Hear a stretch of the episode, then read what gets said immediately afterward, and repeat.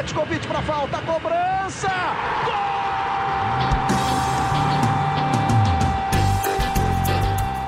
Está entrando no ar o podcast Sabe de quem? Do rubro negro, da nação, é o GE Flamengo.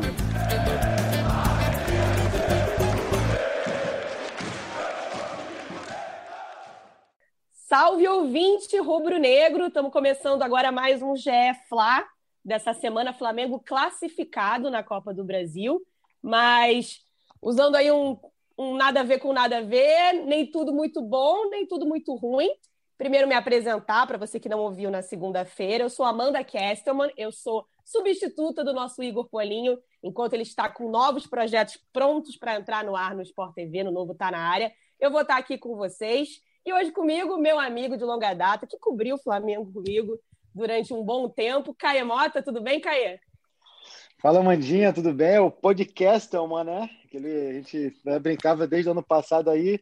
Não, não posso nem falar, seja, seja muito bem-vinda, porque você já participou no, no início da semana, mas é um prazer aí é, participar de novo contigo e falar bastante desse Flamengo aí, é, que como você bem pontuou no início na apresentação, muita coisa boa, muita coisa ruim, só que para um time ser campeão, acho que precisa resolver primeiro as coisas ruins do que falar das boas, porque, enfim, esse desequilíbrio aí, até aqui, nesse ponto da temporada, custou pouco, mas para custar caro é, é, um pouquinho. Como diria o, o professor Raimundo, é isso aquizinho, ó.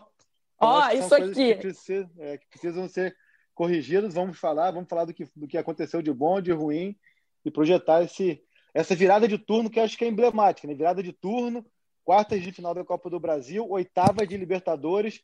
Agora o negócio começa a ficar sério. Né? Agora começa a ficar sério. O Caemota sempre à frente do seu tempo, já tocando aí nossos, nossos primeiros assuntos, a sua introdução, chamando Fred Uber, outro grande amigo de longa data que tenho aqui. O pessoal de casa não se importa se a gente é amigo ou inimigo, mas a gente gosta de pontuar que é amigo mesmo. Tudo bem, Fred? Então, já é, jogando para você o que o nosso querido Caê introduziu, começar falando do delivery de gols do Flamengo, né? Porque é, o time tem funcionado bem melhor com o Domenech lá na frente, mas é impressionante como qualquer time que vem jogar com o Flamengo ou que o Flamengo vai enfrentar consegue fazer gols e muitas vezes porque o Flamengo entrega esses gols com uma facilidade absurda e isso pode ser um problema, sobretudo agora que a gente já está na porta da Libertadores que tem o gol qualificado, né, Fred? É, fala Amanda, Caê, a todos. Impressionante como é que o Flamengo tem é, se esforça para fazer gol, né? Fica martelando, martelando, tem posse de bola, vai e faz o gol e em poucos minutos entrega o jogo, cria uma, uma situação é, ali de uma emoção, né, entre aspas, né? Que às vezes, muitas vezes é necessária, como foi nesse jogo com o Atlético.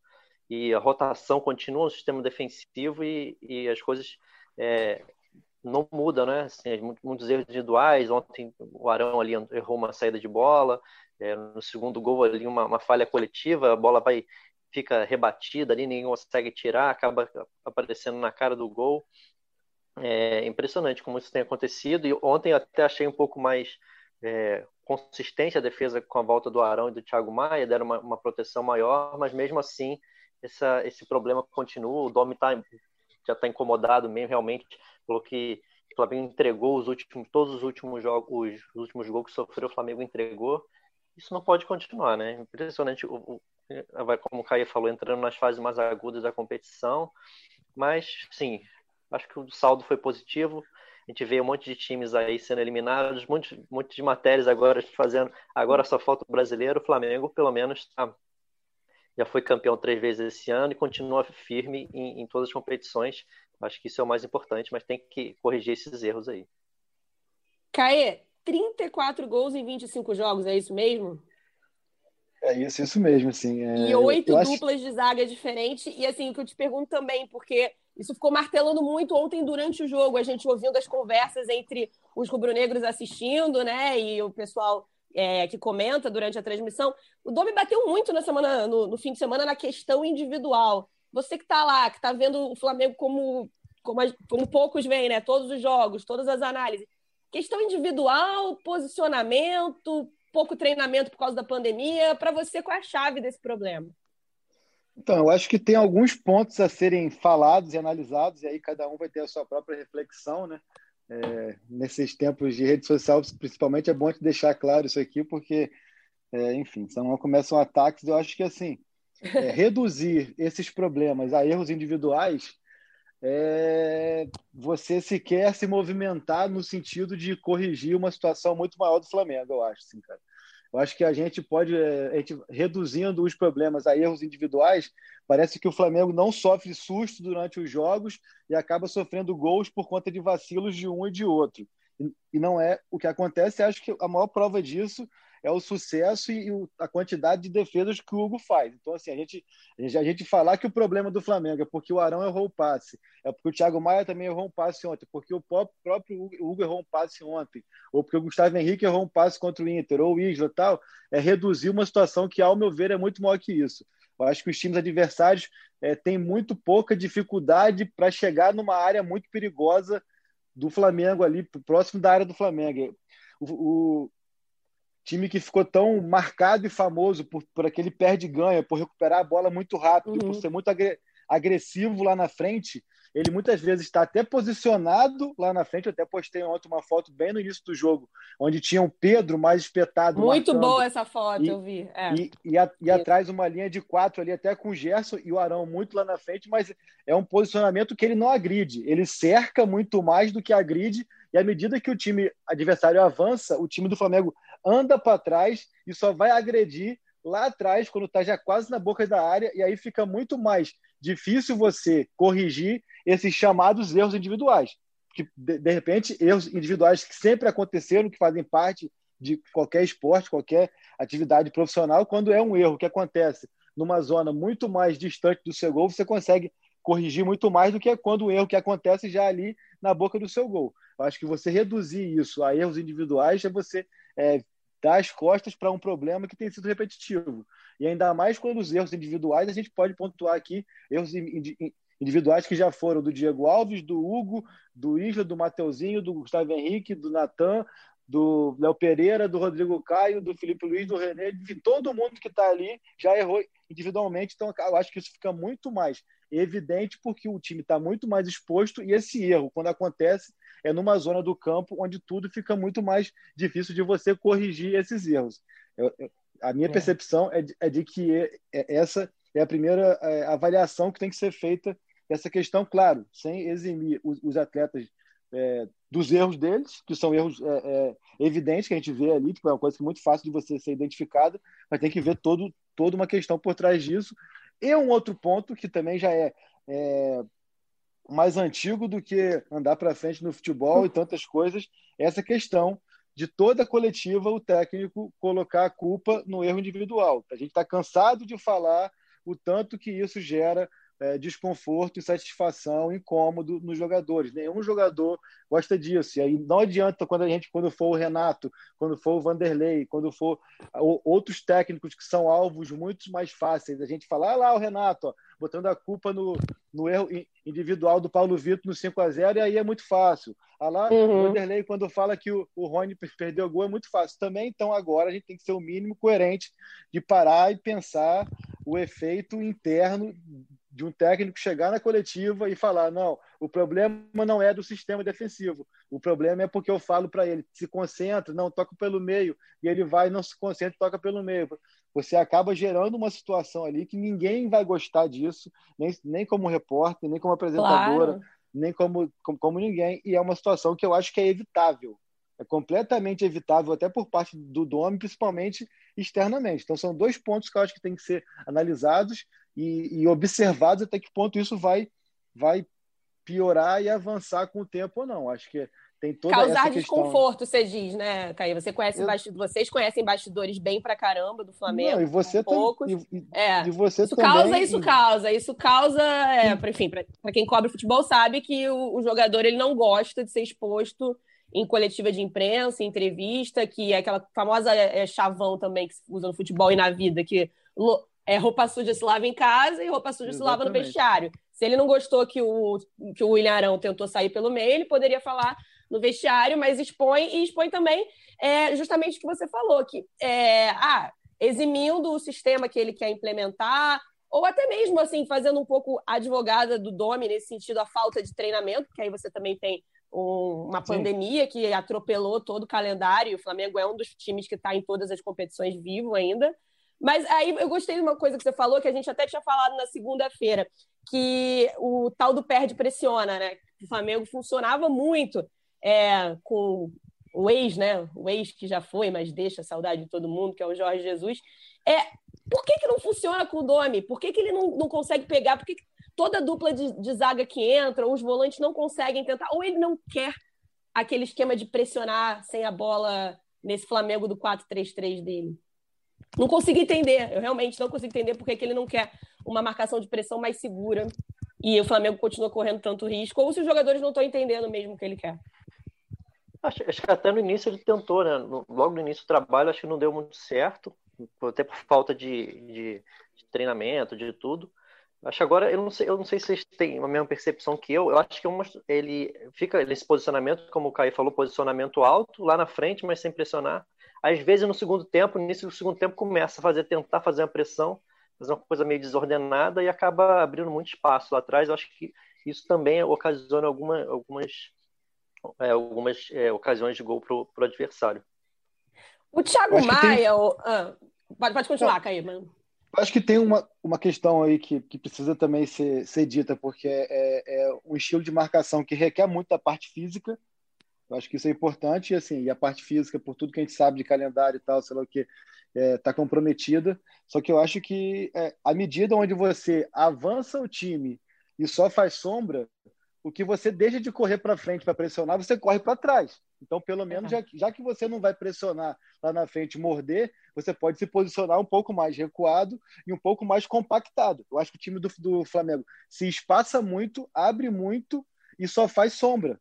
Tanto que os times adversários conseguem vir com troca de passes até pelo menos intermediário ofensivo. Aí quem não correu para marcar, para agredir na frente, tem que correr para trás primeiro para se posicionar e para depois agredir. Aí que são os chamados espaços entre linhas e tudo mais, que todo mundo tenta falar, explicar e até desenhar, e o adversário já está muito próximo da sua área. É eu repito, quando o cara tenta atacar lá na frente, vamos dizer assim, um exemplo hipotético, se o, se o Arão roubou a bola, como ele roubou ontem, no bico da área dele, lá na frente, e ele erra o passe lá na intermediária ofensiva, tem é, 70 metros, 50 metros de, campos, de, de campo ali, para que esse erro de passe lá na frente seja corrigido. Quando isso acontece recuperar. Aqui, é. aqui atrás, porque a agressividade, a marcação e a roubada de bola foi lá atrás, o espaço para você recuperar é muito menor. São coisas assim, são detalhes que eu acho que precisam ser ajustados. Assim. E, e repito, é, chegar ali e falar assim, ó, ah, eu avisei, mas ele errou, é. acho que, que é uma situação muito delicada.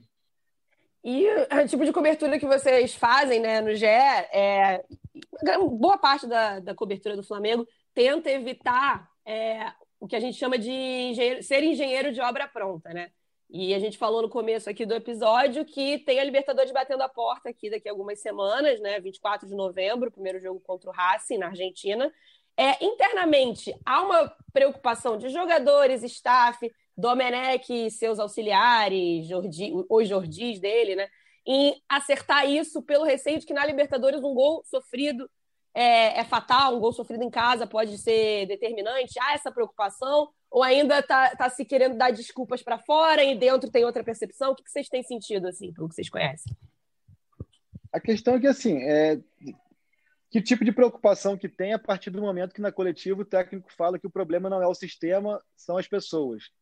Então, assim, teoricamente ele está dizendo que está tudo muito bem treinado, encaixado e são erros técnicos.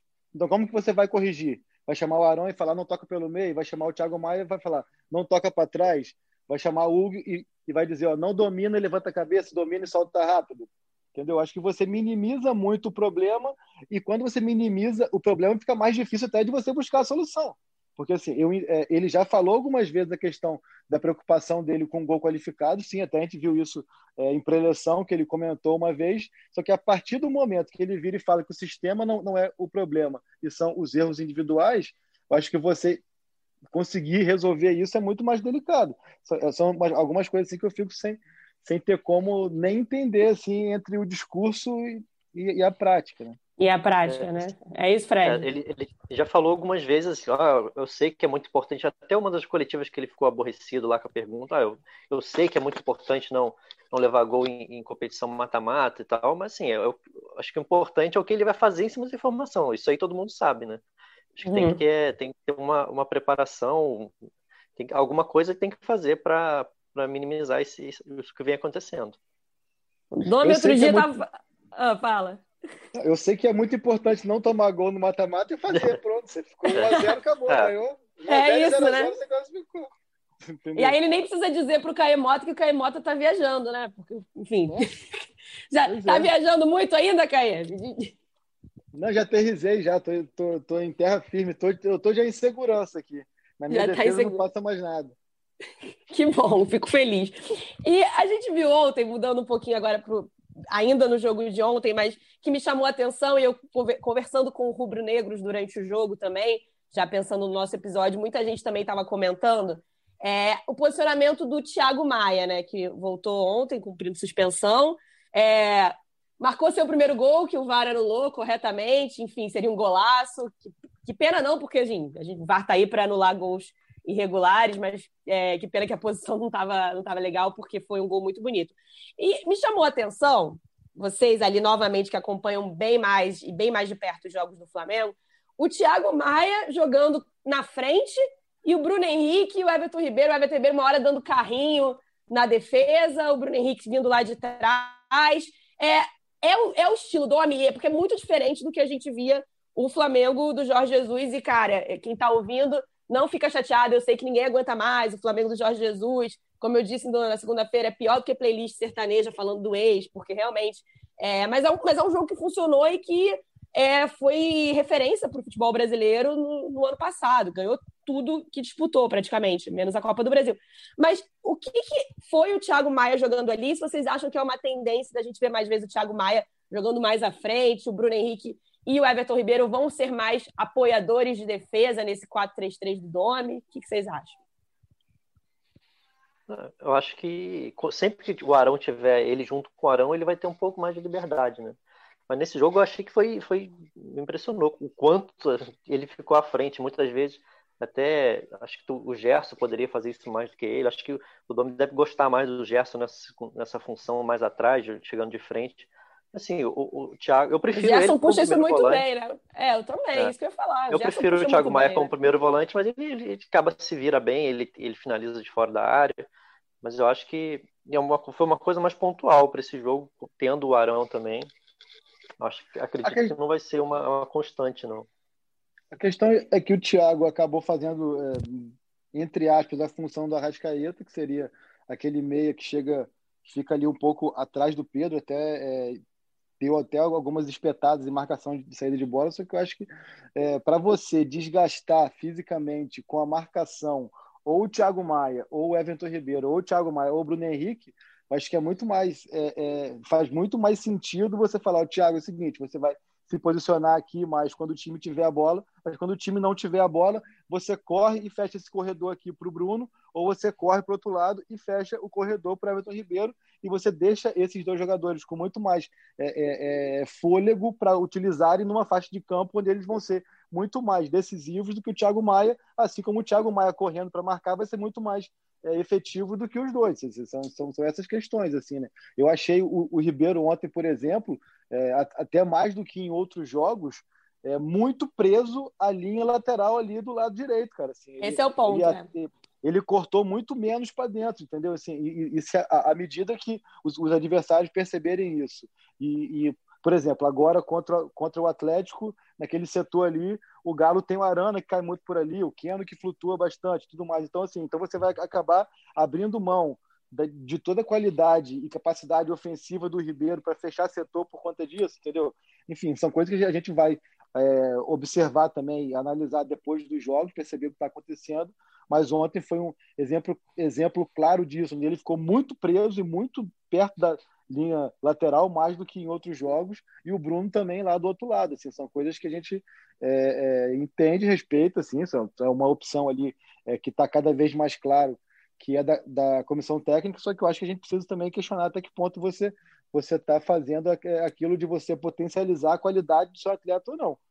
Entendeu? Essa Foi é exatamente o aí... que eu falei ontem para um amigo meu, que, para mim, observando, esquema bom, esquema tático bom mesmo, quem sou, enfim, Domenech trabalhou com Guardiola, aquilo tudo que a gente sabe. Mas eu sou favorável a esquemas táticos que tirem o melhor de cada peça. E nitidamente ontem o esquema não tirava o melhor de um dos melhores jogadores do futebol brasileiro, se não o melhor, que é o Everton Ribeiro. Isso me chamou muita atenção. E acho que isso é a se pensar, né? Porque você tem jogadores diferenciados, o melhor jogador da Libertadores no ano passado de um lado, um do talvez o melhor do Brasil esse ano, que é o Everton Ribeiro, e o esquema não tira o melhor deles, né? Não, e acaba que assim, é, é. É, falando do, do Bruno em específico até, é, eu falei já no outro episódio que o Bruno não pode ser refém do próprio sucesso dele, entendeu? Uhum. Então acho que qualquer comparação do Bruno com o Bruno de 2019 já é cruel com o próprio Bruno. É, provavelmente, nem é talvez, é provavelmente o Bruno nunca mais vai ter uma temporada como ele teve no ano passado, assim como ele nunca tinha tido antes. Então, assim, a comparação não pode ser com esse Bruno. E a, assim como também é, a cobrança não pode ser em cima de um desempenho ofensivo ou de uma liberdade de participação ofensiva, sendo que ele tem muito mais atribuições defensivas e de, e de ficar um pouco mais. É, é é, preso, vou até evitar a palavra posicionado, porque é, já tá O pessoal não gosta mais, do posicionado, gente? É, mais, mais preso ali. E assim, é, mal comparando, é quando você vai dar atuações, aquelas atuações que a gente da imprensa adora, né? Vocês da imprensa fazer. adoram. Há muito tempo nossa, que eu não faço atuação. Nossa, tá doido. Nossa senhora, haja paciência para fazer atuação. Mas é, quando, o cara, quando o cara vai fazer atuação de lateral, por exemplo, e falar é, lateral direito, nota 5. Não foi a linha de fundo. Mas a gente não sabe que lá no, no, na preleção o técnico falou: não passa do meio do campo. Ou seja, então, porque ele foi ordenado a fazer, ele foi perfeito, entendeu? Então são coisas que a gente tem que, que ter essa percepção. Não, não, não adianta a gente falar assim, ah, mas o Bruno Henrique está participando menos do jogo. Se a, as exigências que ele tem é, é, contribuem para que ele participe menos do jogo ofensivamente, entendeu? São coisas que a gente tem que também avaliar e pesar. Perfeito. É isso, Fred, para a gente já passar, começar a projetar Flamengo e Galo domingo? É, eu acho que sim, eu acho que o caso do Bruno Henrique fica mais, fica mais nítido, né? Porque é, o, que, o, o grande diferencial dele era aquelas arrancadas do ano passado, e agora uhum. ele está tá, tá, muito mais longe né, da, da área, da linha de fundo.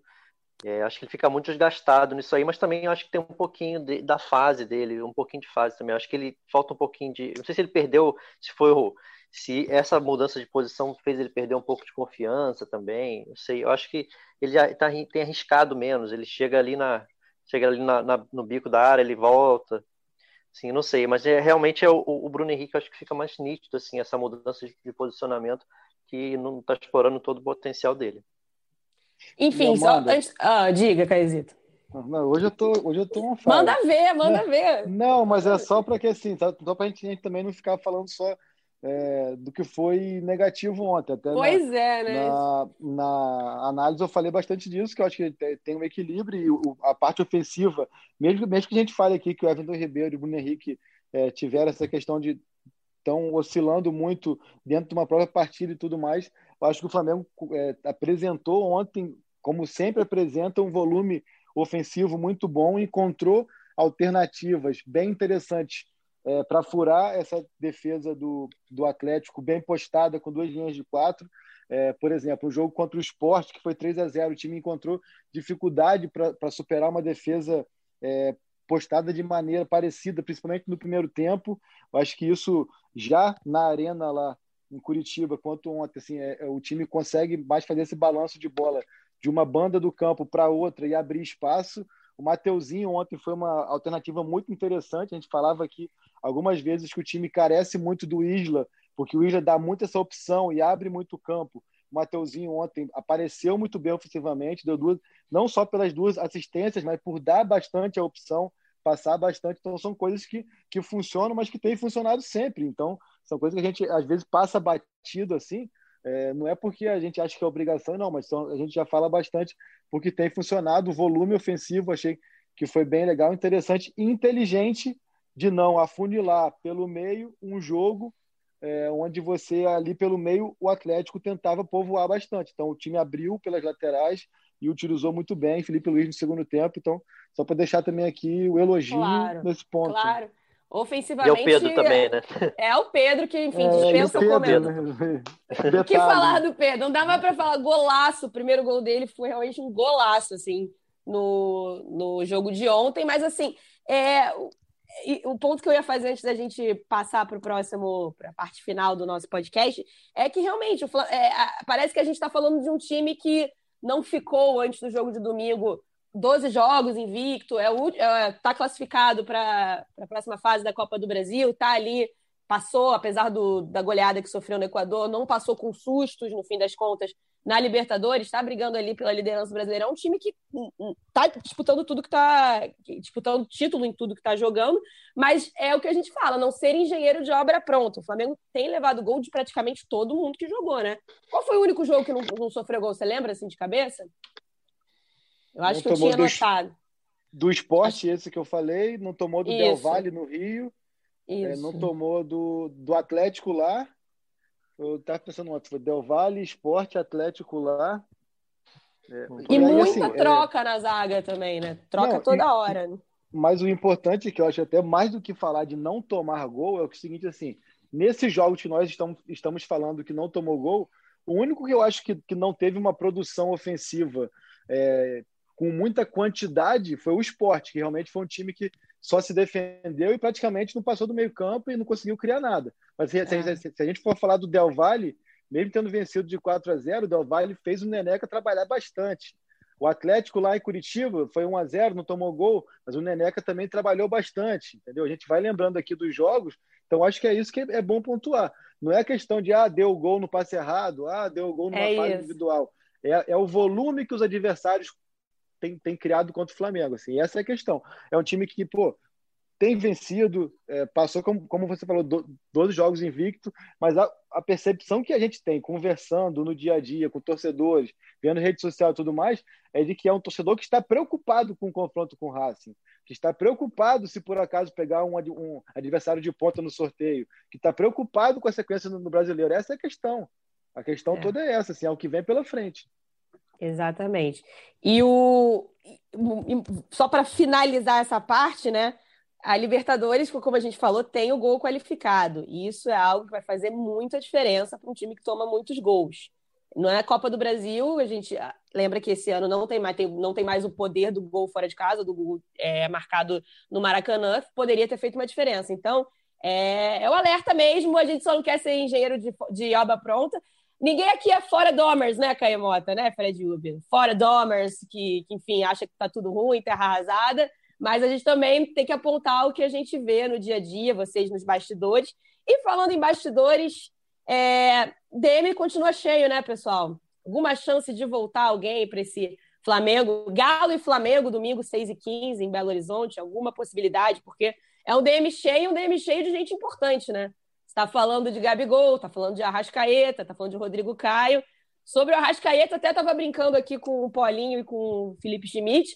A impressão que eu tenho é que ele vem, se trata no. Nesse caso, né? Está se tratando lá no, no Ninho do Urubu e vai voltar para o Maestro Tabares. É isso mesmo? Ou a gente tem alguma chance de ver ele jogando pelo Flamengo antes de jogar pelo Uruguai? É, já estão se recuperando, né? Mas pelo que o, que o Domi falou até da, depois da, da, na coletiva, depois do jogo, para esse pro duelo com o Atlético Mineiro, Arrascaeta e Gabigol ainda não voltam. É, o Pedro Rocha voltou, foi relacionado contra o Atlético Paranaense, de repente pode de repente ter alguma chance ali de entrar durante a partida, mas novidade para esse jogo ainda do Atlético, aparentemente ainda ninguém volta. Rodrigo Caio também sem chance. Qual é a real situação do Pedro Rocha, gente? É, realmente, assim, vocês que conhecem, porque ele teve lesão, enfim, voltou, chegou a ser relacionado para um jogo, depois desapareceu de, de outros. É, é, é um tratamento mais complicado, mesmo estão dando tempo para ele recuperar a força física, porque é um jogador importante se, se tiver em boa fase, se tiver consequência. É um jogador que não, não veio com pouca expectativa, né? Eu acho que ele é um ele... atacante com características que só ele tem, né? Tipo assim, é diferente uhum. do que os outros, assim. É é, a questão dele, assim, que é uma grande incógnita, é porque lesão ele não tem já faz tempo, né, Fred? É o tal do, do, do equilíbrio muscular, e o que é curioso é que ele foi relacionado para para dois jogos. Esse do Atlético, ele tinha sido relacionado a, antes, se eu não me engano, foi para o jogo do Vasco. Enfim, teve um outro jogo onde ele foi relacionado é, e, e partidas que ele foi relacionado sem ter condição de jogar, porque o Domi falou em coletiva que no jogo treino contra o Sub-20, nesta quinta no Ninho do Urubu, ele vai observar o Gabriel e o Pedro Rocha, mas sem pensar no jogo do Atlético. Então leva a crer que ele não tem ainda a confiança e a convicção de que estão prontos para jogar. Né? Então é uma coisa que, que fica estranha até por isso, por ele não ter lesão. Então acho que é uma questão que vai além é, disso tudo, passa por confiança e, e tudo mais. Né? O caso do Rodrigo mais... Caio também é mais. É, ainda requer um tempinho, né? Foi mais recente essa lesão dele, né? Não, o dele ainda é tratamento, né? Não tá nem ainda no campo, né? Até achei que ia botar o Pedro Rocha quando o jogo tava 3 a 1 contra o Atlético, mas nem isso, assim. Prefiro botar o Lincoln e o Michael. Realmente, essa lesão do Pedro Rocha aí é uma incógnita. Acontece bastante, né? A gente no futebol vê isso bastante, alguns casos que a gente precisa observar melhor para entender. Mas o Michael entrou bem, né, Caio Mota? O que, que você achou? Queria ver a opinião de Igor Polinho, que não tem a menor paciência com o Michael, enfim, e, e outros jogadores. Mas Michael, enfim, um golzinho ali interessante para ele ganhar confiança de um jogador que foi um investimento alto e pode ser importante. O que, que você acha do, do Michael para os próximos jogos? Pode voltar a aparecer com mais frequência? Ele tinha no rodízio feito... do nome, quem sabe? Ele tinha feito já um bom jogo ali contra o, contra o Júnior, né? Quando ele entrou, uma semana depois daquele jogo péssimo que ele fez contra o Goiás. É, ontem ele entrou ali, foi, é, foi, foi oportunista e, enfim. O que eu sempre falo do Michael é que o Michael ele entrega o que ele apresentava no Goiás também, assim, cara. Tipo, é um cara que não surpreende nada. O que pode, o que a gente pode questionar aqui é, é uma falta de percepção de leitura quando é, alguém escolheu ir lá buscar o Michael. E até entra na conta do Jorge Jesus, assim, é, que foi uma indicação e uma escolha dele. O Michael ele, ele, apresenta no Flamengo o mesmo que ele apresentava no Goiás. A diferença é que muitas vezes no Goiás, primeiro, ele tinha campo é, para correr, para jogar e para usar a habilidade dele muitas vezes em mano a mano, que era um time que ficava recuado e saía em contragolpe. E para muita gente no Goiás só via os chamados highlights, né? Que eram os melhores DVD, momentos. o DVD. Aparecia ali que ele fazia uma jogada, duas ou um gol tal, e aí chamava atenção. Só que eu acho que ele vai ser um cara que dentro de um jogo ele vai criar chances por conta ali do, do virtuosismo dele, da questão ali, ele é um cara que é, é habilidoso e anárquico até ali, só que ele vai também protagonizar lances bizarros, como, como protagonizou é, contra o Vasco, quando ele deu uma arrancada, chutou o chão e outras bolas assim. Então é tudo ali muito meio que na, na, empolgação, no improviso, sem pensar muito no que fazer, e quando for ver, ou deu muito certo ou deu muito errado. Assim. É, eu acho que é um cara que dificilmente vai, vai apresentar uma constância dele entrar no jogo e, e, acertar quase tudo que ele, que ele tentar, o que ele fizer, porque ele faz tudo muito mais na parte instintiva do que por algum motivo ali é, é, treinado ou que ele tenha já é, programado e previsto. Então acho que é isso assim. O Michael, eu nem critico muito quando ele tem uma atuação como teve contra o Goiás, e nem elogio muito quando ele tem uma grande atuação, como eu acho até que foi contra o Júnior Barranquilla, porque assim, é, ele é o cara que ele vai tentar sempre. Ele, okay, quando ele tentar da maneira que ele tenta, ele vai cometer erros grotescos e vai cometer e vai aplicar dribles. Você fala, caramba, como é que ele fez isso? Mas eu tive a impressão que ele, naquele começo de temporada, pré-parada por conta da, da pandemia do, do Covid, que ele estava jogando ainda com o Jorge Jesus, que ele entrou em jogos Maracanã lotado, que ele entregou bem, assim, as primeiras impressões que a gente teve do Michael não, não me levaram a crer que seria essa sua análise hoje, que para mim é bem correta, inclusive, que é isso mesmo que, que tem que esperar dele. Eu acho que ele perdeu um pouco de confiança também, ele como muitos outros jogadores, mas acho que ele perdeu bastante confiança. E só. Porque você lembra ali naqueles jogos é, começo de Campeonato Carioca, acho que Recopa, Supercopa, ele entrou bem, enfim, dava, dava um, um salseiro ali que, que funcionava melhor do que depois passou a funcionar. Não vou dizer que é por causa do Jorge Jesus, não, senão o pessoal de casa não, vai ficar com não, raiva. Não. Eu acho que nesse sentido, o, as, o aspecto externo é uma coisa que dava é. essa confiança a ele, dava essa empolgação. Ele já entrava ali. É, Torcida pedia, um né? Gerando um frisson e tudo mais. É. Acho que passa muito por isso. Né? E Flamengo e Galo, gente, o que, que vocês acham que Domenech vai fazer? Porque isso é uma coisa muito interessante para o Flamengo de, de 2020 né, proporciona, não saber quem vai jogar. Os cartoleiros ficam loucos, os rubro-negros ficam tensos, os corneteiros ficam felizes quando sai a escalação, porque podem cornetar. E para esse jogo, que é um jogo muito importante, né? Um jogo que, enfim, disputa lá em cima da tabela. A gente lembra que o Flamengo já jogou com oito duplas de zaga diferentes com Domenech Torrent. O que esperar da, dessa formação para enfrentar o Flamengo, o Galo, né? É Mineirão, né? Jogando Mineirão. Mineirão, no domingo, 6 e 15 Deixar o Fred falar um pouco, eu tô falando demais. ah, podem falar o que vocês quiserem.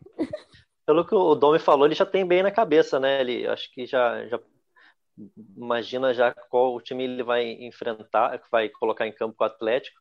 Acho um bom momento para o Flamengo enfrentar o Atlético. O Flamengo, o Atlético com uma queda de, de confiança, de rendimento. Acho que pode ser uma boa oportunidade de começar muito bem esse segundo turno.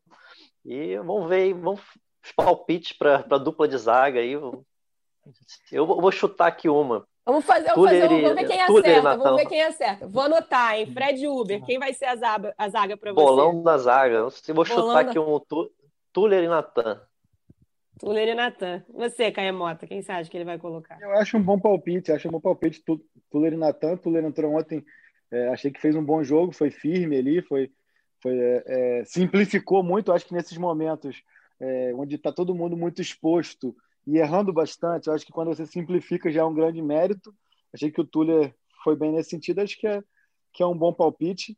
E acho que o principal é que, assim, é, você não tendo a Rascaeta e Gabigol de volta, do meio para frente, eu, eu, a minha percepção é que não tem nem porquê, nem como você mudar muito do time de ontem, né? Acho que ontem ele colocou em campo o que ele tem de melhor ali, de opção, tecnicamente. Aí entra a questão do desgaste. Sim. O Diego tá com previsão de voltar, pessoal? Também tem o Diego também, né? Que é um jogador não. importante ali nas opções. Ainda não. Minha dúvida em relação é. seria a volta do Vitinho, não. Não sei se ele, ele poupou o Vitinho já para esse jogo com o Atlético, para tirar um dos volantes, ou o Arão, ou o Thiago Maia voltar com o Vitinho. Acho que isso pode ser uma dúvida também. É, é eu acho que é até o mais provável, né? Ele, enfim, tirar um dos volantes botar o Vitinho de volta, que ele já enfim, tem dado uma sequência. Mas eu, tô, eu vou discordar de vocês. Acho que ele não vai colocar o Tuller, não. Acho que ele vai voltar com o Léo Pereira e Natan. Meu palpite, enfim, porque estou levando em conta a ideia de rodízio do Domi. Então, acredito que ele vai testar outro zagueiro. E palpite para o jogo. Quanto vocês acham que vai ser o jogo? Ninguém, ninguém acertou no último, nem eu, nem Schmidt, nem Paulinho. Então, quero ver se alguém acerta o próximo. De placar ou resultado? Placar, né? Placar. Ah, ah pô. Acho que é moleza. 2x1 um, Flamengo, que tem que levar um golzinho, né? Foi exatamente o que a gente falou, porque Felipe Schmidt, que deve estar ouvindo a gente, falou que ia ser 2x0 Flamengo. Eu falei, olha, você está sendo otimista com o fato que a gente está falando de forma recorrente, que é o Flamengo sofrendo gol. Caio Mota, seu palpite. Te jogar contra a parede. Tendo em vista aí o retrospecto recente de ambos os times, acho que vai ser bem interessante ver dois times espelhados nos, mas nos pontos fortes e fracos. Vou botar um 4 a 4 aí para ser aquele. Que aquela, isso, haja coração, hein? Porque são dois times que fazem, criam muitas chances ofensivas e permitem que o adversário crie também muitas chances ofensivas. Obviamente é um placar aqui é, que eu estou jogando alto, mas vou, já que apostar, vou meter um 4 a 4 aí, um 3 a 3 Acho que Nossa! um placar diante do que os dois times têm produzido é até bem possível, na verdade, né? Bem interessante, né? Enfim, dois times que jogam de uma forma que se expõe, né? Enfim, acho que a chance de sair muitos gols é bom. Eu vou, eu vou no 3 a 2 não vou nem no, nem no 2 a 1 nem no 4 a 4 3 a 2 Considerações finais, gente. Olha, vamos deixar bem claro para quem está ouvindo. É, foi um podcast que a gente apontou muitas questões, porque a gente não quer ser, novamente, engenheiro de obra pronta. A análise do Caemota no GE. Globo do jogo de ontem está bem interessante. Minha recomendação para você que está nos ouvindo, que ele fala bastante dessa necessidade do Flamengo encontrar um equilíbrio no momento chave da temporada. Então, fica lá a dica para você ler essa análise e todas as outras que o Caê, que o Fred, que o Schmidt fazem, porque tá aí gente que entende muito de Flamengo e do que está acontecendo lá dentro. Dá umas viajadas, né, de vez em quando, Caê? Viaja um pouco? Vocês estão viajando muito? Ou não? Normal, normal. A gente não está viajando nada, inclusive. É, inclusive, é, foi o tempo que viajávamos, né? Agora a gente não viaja muito, temos uma pandemia, não dá para viajar. Esperando a vacina para o Caio Mota, para o Fred Uber voltar a viajar. Por enquanto, as viagens são mais é, metafóricas através das joguinho palavras. Bom de, do... Joguinho ah. bom de ir esse agora em BH, pô, joguinho bom de estar tá lá presente, Pô, acompanhar. Joguinho bom de ir. Vou, vou falar pro pessoal que está em casa, joguinho bom de ir, que provavelmente a gente não vai poder ir também por causa da pandemia. Era Flamengo e Racing, né? Eu estou jogando aquele... na frente, seria um Boca e Flamengo, por exemplo. Poxa, aquele cilindro de Avejaneda, né? O jogo do. É o estádio do Racing, estádio bem legal para quem não conhece. Enfim, assim como é uma vantagem para o Racing não ter o Maracanã lotado, também é uma vantagem para o Flamengo, porque é um estádio, enfim, que a torcida comparece, faz muito, muita pressão. Mas era uma viagem boa, né? Buenos Aires, joguinho de Libertadores. Mas vai passar, né, gente? Vai passar e em breve vocês vão estar viajando de novo no bom sentido. Então, considerações finais de cada um para a gente encerrar esse podcast dia. Que dia é hoje? Gente, estou perdida. que dia é hoje? 5 de novembro. 5 de novembro. 5 de novembro. Então, Fred Uber, querido. É isso. É, Bem-vinda, Amanda, mais uma vez. Vamos ver se. Vamos, vamos dar sorte nessa sequência aí. Olha, é, preciso Flamengo... desse negócio de pé frio. Bom, vamos ver. Vamos, acho que a gente daqui para frente vai ver um Flamengo mais encorpado com a volta do, do Gabigol, do Rascaeta nesses próximos jogos aí. Acho que dá uma, dá uma, vai dar uma, um ânimo legal para o time e só falta resolver essa questão do, da defesa mesmo para pegar uma sequência legal aí e o Flamengo ficar bem em todas as competições. Com certeza. Caesito Mota. Não, também acho que o Flamengo é, segue sendo um time com grandes possibilidades e até favorito a qualquer um dos três títulos. Há tempo suficiente para isso, para que essas correções sejam feitas. São correções que, que estão aí é, escancaradas. É, que fique claro, não acho que demissão de técnico nessa altura da temporada vai ser solução, principalmente se a gente avaliar a dificuldade que todos os outros que estão demitindo têm encontrado para achar qualquer tipo de nome interessante para substituição. Então, acho que a, a essa altura aí é, não tem nem porquê mesmo, mas eu acho que assim, os erros, os pontos fracos estão aí, é, como disse, escancarados e até agora o custo foi muito baixo, mas pode ser que uma hora o preço fique muito caro. Então, acho que está aí, está claro, e o Flamengo é, tem muita coisa na mão para conquistar coisas grandes esse ano, só precisa é, corrigir algumas situações recorrentes, né? Vamos ver, segunda-feira estamos aqui de novo para falar desse Flamengo e Galo. Muita boa sorte para o time do Domenech que vai jogar lá em BH. Boa sorte para você. Quem está de plantão? Quem de vocês vai estar acompanhando esse jogo? Sou eu, sou eu. Vou estar, Carlos vou estar... Geraldo Mota. Ca... Não sei se. Ligadinho, vou... ligadinho, ligadinho no Premier. Não sei se chegaram a falar disso semana passada. Foi aniversário do nosso Caê Mota no último fim de semana. Muito para. Quantos anos, Caê? Entrega para os nossos ouvintes. 23. Ah, para! Cada perna, né? Ah, fala sério. Pô, fala a verdade. 3.7 né? voando. Ah. 3.7 voando. Flor da idade, tá na flor da idade. Então, parabéns ao Caê. Enfim, mais um, um ano de vida, mais um ano de cobertura do Flamengo, como poucos fazem. O prazerzão estar tá aqui com vocês. Segunda-feira a gente está de volta. Contamos também com a participação da galera que está nos ouvindo na, no, no, domingo.